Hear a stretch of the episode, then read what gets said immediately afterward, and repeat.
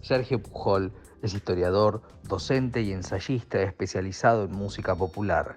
Entre sus principales libros figuran Jazz al Sur, la música negra en la Argentina, Dijépolo, una biografía argentina, Rock y Dictadura, Crónica de una generación 1976-1983, Historia del baile, de la milonga a la disco, En nombre del folclore, biografía de Atahualpa Yupanqui, Como la cigarra, biografía de María Elena Walsh, Canciones argentinas 1910-2010, 100 años de música argentina y Oscar Alemán, La guitarra embrujada.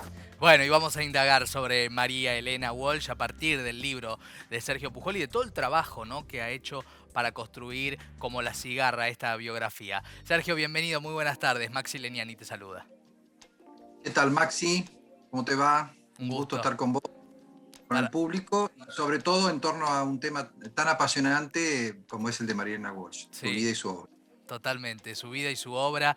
Eh, una indagación que hiciste eh, de las más importantes, ¿no? Sobre esta figura, eh, esta figura difícil de clasificar, ¿no? María Elena, digo, para arrancar un poco a, a ver tu definición después de haber escrito el libro, ¿qué te quedó? Es una figura en algún punto inasible. Vos mm. querés situar en determinada sección del campo cultural y no sabes muy bien dónde ponerla, ¿no? Eh, hoy ya lo sabemos, por supuesto. Pero es una suerte de poliedro, es una figura que tiene varias caras. Podés entrar por el lado de la literatura, que fue su primera pasión, y de hecho su primera vocación, que se canalizó muy exitosamente cuando a fines de los 40 publicó Otoño Imperdonable, su primer libro de poesía. Esa era una María Elena mm, un poco adulta, tímida, que admiraba a los grandes escritores argentinos, que quería ser una poeta, que quería ocupar un lugar en el campo cultural argentino, en el campo literario más específicamente. Esa Marina que se va a Maryland a fines de los años 40, eh, nada menos que con Juan Ramón Jiménez, un escritor eh, importantísimo, un gran poeta español, por supuesto, que en ese era docente en la Universidad de Maryland, muy cerca de, Washington. Y la casi como una suerte de becaria, ¿no? Eh, había quedado muy impresionado con las pocas cosas que había tenido oportunidad de leer y además con los comentarios laudatorios de los grandes escritores argentinos del momento.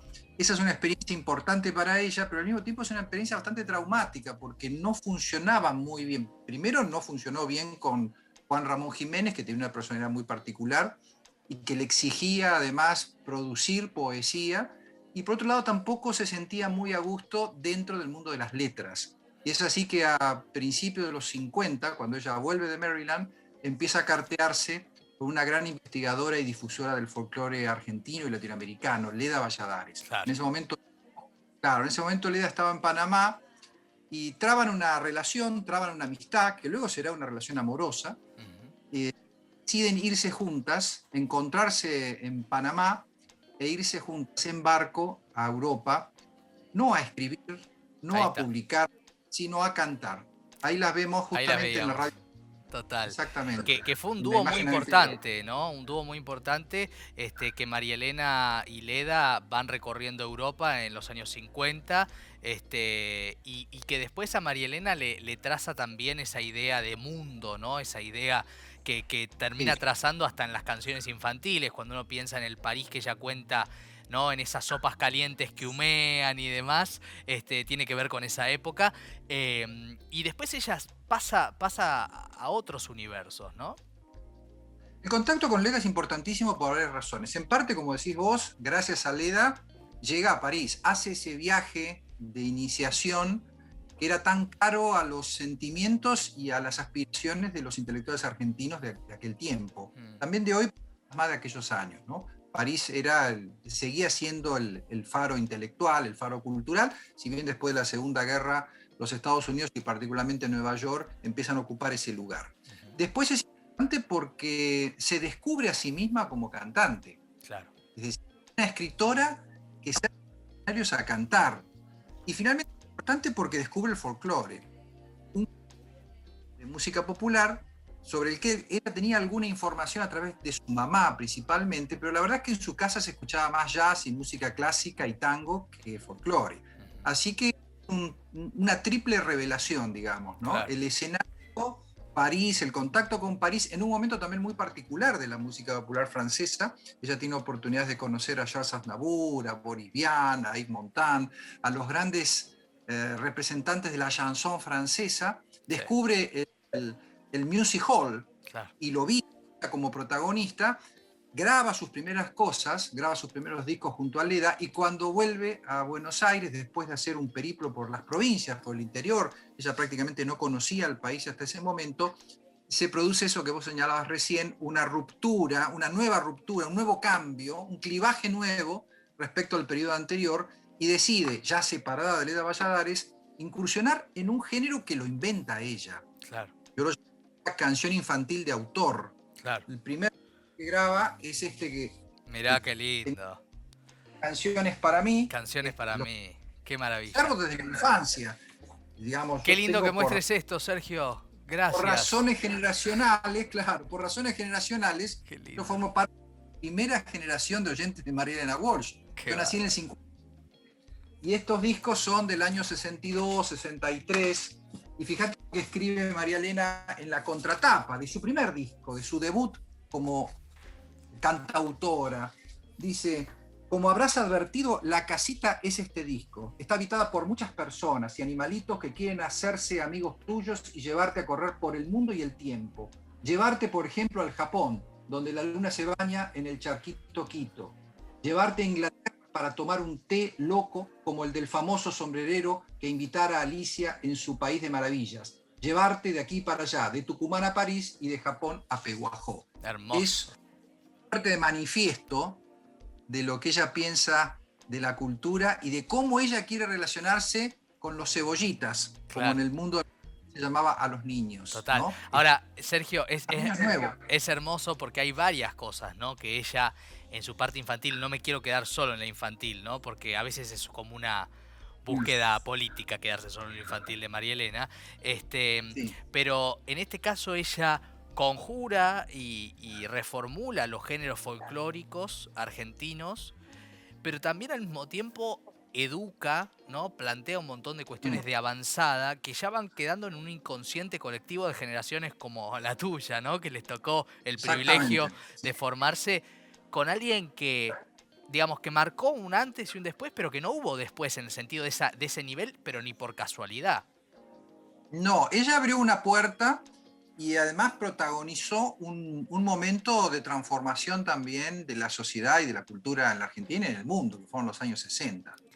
Es inalienable la figura de María Elena de ese proceso de modernización cultural de los 60, en el que tuvo mucho que ver justamente la, la educación, ¿no? La idea de que que reformular eh, prácticamente todo y dentro de eso estaban los contenidos curriculares de la educación formal, pero sobre todo esa otra educación no formal que le llegaba a los niños a través de la televisión, a través del cine, de las canciones populares. En ese sentido no podemos desvincularla de lo que fue Mafalda de Quino, por ejemplo, ¿no? Total. Eh, o de lo que fueron las nuevas teorías pedagógicas en ese momento.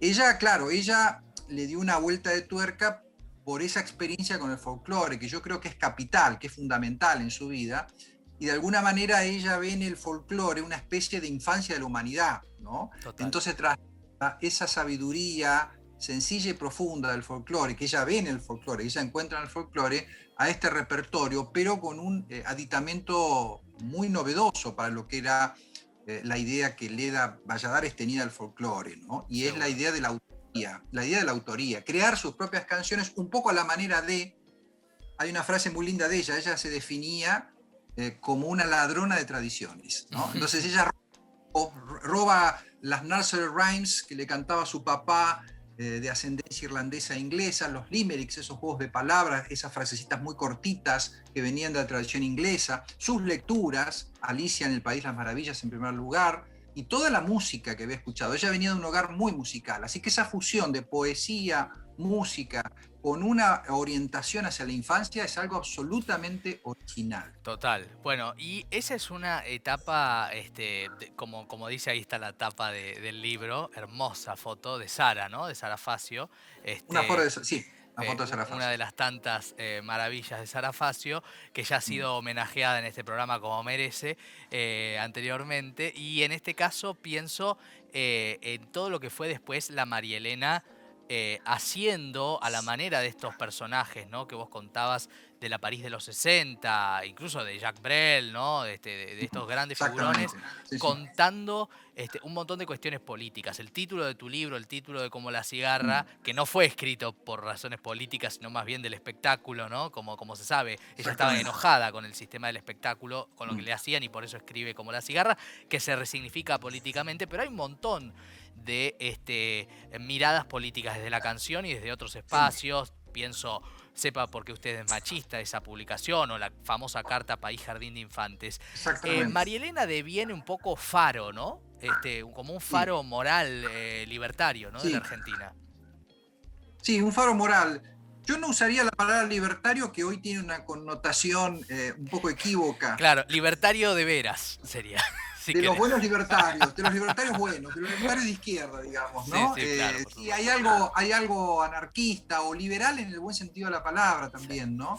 Ella, de hecho, viene de esa cuna, su padre tenía simpatías por el socialismo y siempre un referente de lo que podemos llamar el campo progresista en, la Argentina, ¿no? Pues fíjate que habiendo sido antiperonista en su juventud, como tantos intelectuales de los años 40 y 50, sin embargo escribe el poema más, el homenaje más maravilloso a Eva Perón. Total. Eh, un poema dedicado a Eva, justamente.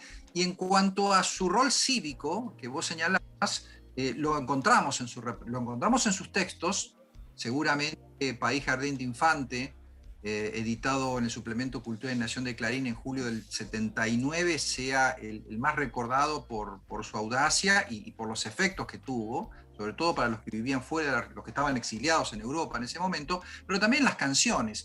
Vos fíjate, vos señalabas como La cigarra.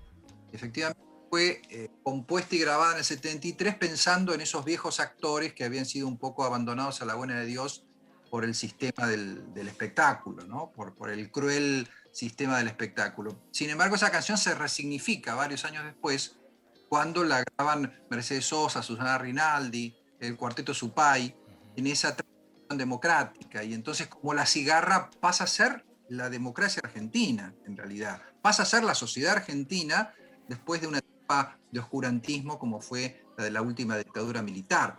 En el 83, cuando Jairo graba We Shall Overcome, que en realidad traduce como Volveremos, bueno, ahí también, bueno, que fue un poco el himno de la campaña electoral eh, que llevó al triunfo a Raúl Alfonsín en octubre de 1983, ahí está tomando una vieja balada anglosajona que habían grabado algunos cantantes folk, como Peter Seeger en el año 60, y que había sido el himno del movimiento de los derechos civiles en los Estados Unidos, con Martin Luther King a la cabeza. O sea, probando otra tradición, está haciendo una suerte de traducción espiritual de ese legado poniendo en diálogo, como siempre, esa es como una obsesión de ella, la aldea con el mundo, la Argentina con el mundo. Em, y, bueno, y otras cosas más, canción de cuna para gobernantes, por ejemplo, una canción eh, eh, compuesta y grabada en pleno Onganiato, durante la dictadura de Onganía, del 66 a, principios de los años 70, Oración a la Justicia. Efectivamente, repertorio, fíjate que es un repertorio que nunca cae en, el panfleto. No, no. Eh, son canciones urgentes y no son canciones descartables, son canciones que de alguna manera, eh, bueno, perviven en el tiempo, por supuesto, permiten distintas lecturas o interpretaciones y que además tienen, eh, justamente por esa forma tan particular de ella de enraizar lo nuevo con la tradición, la posibilidad de sobrevivirnos a todos nosotros. Seguramente seguirán escuchándose y grabándose en el futuro. Totalmente. Em, voy, a, voy a contar algo que pasa mientras charlamos con Sergio Pujol, que es que este programa ofrece tres momentos dedicados a la literatura en tres bloques Y cuando uno se engancha a hablar de Marielena Walsh y se engancha a hablar con alguien que es un experto y que ha investigado tanto y te dicen, tenés que redondear, eh, sentís como que cuando un amigo se va, diría Marielena, ¿no? Este, así que, eh, bueno, tendremos que inventar nuevas este, razones para volver a llamar a Sergio Pujol próximamente y seguir este diálogo porque yo estoy apasionado y me parece que es la mejor posibilidad para que la gente pueda leer como la cigarra eh, esta biografía que escribiste y al mismo tiempo eh, conectarse muy seguido con la obra de María Elena, que es una de las grandes, eh, verdaderas, grandes de nuestra historia, no solo de la cultura. Sergio, gracias por este momento. Al contrario, Maxi, sí, sobre todo lo segundo, escuchar a, a María Elena y leerla, porque además tiene una obra literaria eh, más que interesante. Total, muchas gracias. Un abrazo grande. Sergio Pujol, eh, un, verdadero eh, experto ¿no? en la obra de María Elena y qué, y qué figura, ¿no? Y qué figura, fíjense ustedes, este, todo lo que ha dejado marcado este, en la historia de nuestra cultura, ¿no? Y en la historia también de la participación política, hasta la carpa de los maestros, ¿se acuerdan? Bueno, María Elena Walsh, una auténtica, ¿eh? una mujer libre y